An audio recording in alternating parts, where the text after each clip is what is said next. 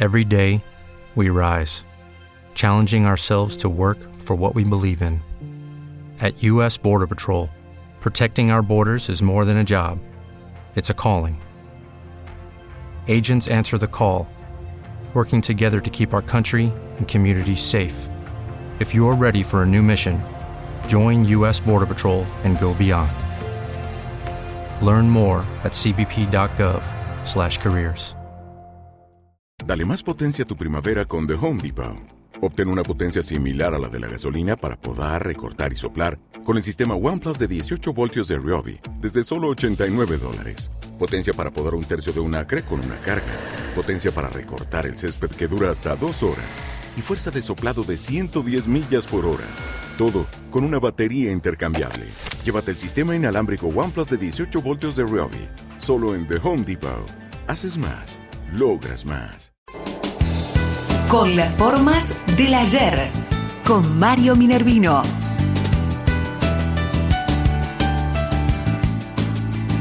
Ingeniero, ¿cómo le va? Buen día. Buen día, ¿cómo va Pepe? Buen día. Teatro Municipal, el tema hoy. Sí, porque ayer fue un aniversario, 110 años, Pepe, Sí, señor. del Teatro Municipal.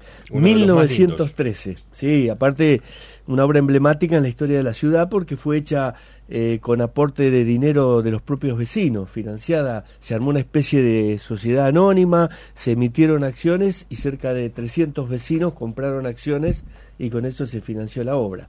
Eh, es muy larga la historia del teatro, pero vamos a hacer más que nada un resu- un- una referencia a la oposición que hubo al teatro municipal en su momento. Mira, Porque Bahía Blanca tenía varios diarios y no toda prensa era oficialista, había prensa opositora. Cuando se dijo que se iba a construir el teatro municipal en Alcina y Alem, pusieron el grito en el cielo porque para la prensa opositora el lugar estaba alejado del Claro. centro, totalmente alejado. Se trata de un barrio poco menos que muerto, se decía, y en realidad era real, no había nada. Era un descampado, era campo abierto, que vos veías este, el arroyo en Apostá pasar ahí a lo lejos, pero nadie iba para ese lado. La ciudad no crecía para ese lado, ni había por qué ir para ese lado. Si bien se había inaugurado el Parque de Mayo en 1906, era un parque muy incipiente, muy y la Avenida Alem prácticamente no existía, era una calle que no iba para ningún lado, decían. Entonces no había movimiento y se cuestionaba que el teatro estuviera en ese lugar. Se decía que por la ubicación podía terminar siendo una casa de aislamiento para enfermos infecciosos. Mirá vos, Porque en esa época cuando había Duro. enfermedades infecciosas se buscaba Claro. eh, construir algo alejado. Y además se hablaba de que ese era el barrio de las ranas, así le decían, porque a la noche se oía el croar de las ranas del arroyo en Apostá, como diciendo, es tierra de nadie. Así que, bueno, fue una de las críticas más fuertes que recibió, pero bueno, tanto Jorge Mur como Valentín Vergara, los dos intendentes que llevaron adelante la obra, estaban convencidos de que ese lugar era ideal precisamente para despertar la ciudad y salir de O'Higgins, salir de las cuadras de alrededor de la plaza, y realmente fue un éxito porque eran propietarias la municipalidad de toda esa manzana donde está el teatro, y cuando loteó para recuperar algo de dinero, vendió los lotes de manera 65 lotes y empezó a cambiar la fisonomía del barrio. ¿Mm? Bueno, el último ane- anecdotario. Eh, Valentín Vergara quiso que el teatro se llamara Estomba. Fue al Consejo Deliberante y dijo, Teatro Estomba. Le dijeron, no, Teatro Municipal.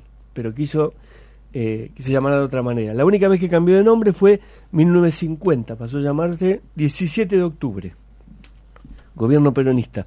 Que duró hasta 1955. El golpe militar, otra vez Teatro Municipal. En 2011 hubo un proyecto del Frente para la Victoria, estamos hablando de tiempos modernos, le quisieron poner de nombre Néstor Kirchner, proyecto de ordenanza que no prosperó. Y en algún momento, estando de secretario de Cultura Ricardo Margo, le quisieron poner Teatro Victorio Gassman, porque había estado en algún momento en 1951 Victorio Gassman ahí. Pero bueno, si buscas figuras que hubo ahí, estuvieron todas las que te imaginas. Todas las que te imaginas. Así que bueno, 110 años del Teatro Municipal, una obra arquitectónica maravillosa y sobre todo un valor cultural enorme para Bahía Blanca. Sí, tal cual. Eh, un gran, eh, digamos, forma parte de nuestro eh, acervo cultural. Sí, totalmente. Y ha- capital cultural. Y habla de una sociedad que ya cuando empezaba el siglo XX ya quería marcar una jerarquía cultural eh, el, el teatro es reflejo de ese espíritu. Usted hablaba de la prensa opositora de ese momento. ¿Trabajaste vos en Sí, estaba, yo estaba en, en, en una ¿Era de las que para mí estaba lejos. vos eres el que escribió la crónica. sí, claro, exactamente. Marito, hasta la próxima semana.